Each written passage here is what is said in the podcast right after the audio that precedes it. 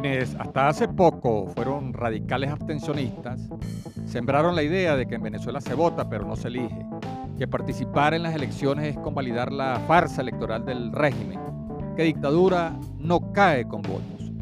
Y con ese argumento se lanzaron por la vía violenta e insurreccional para forzar un cambio en el mando político. Una vez que esa estrategia fracasó, retomaron la ruta electoral que tiene por delante la elección primaria en 2023, las presidenciales en 2024 y las megaelecciones de gobernadores, alcaldes, diputados regionales y concejales en 2025. Hoy no voto, mañana sí. Quienes ayer llamaron a la abstención y ahora se postulan como candidatos a un cargo de elección popular, corren el riesgo de sufrir las consecuencias de la apatía electoral que se genera por el daño que causaron a la institución del voto.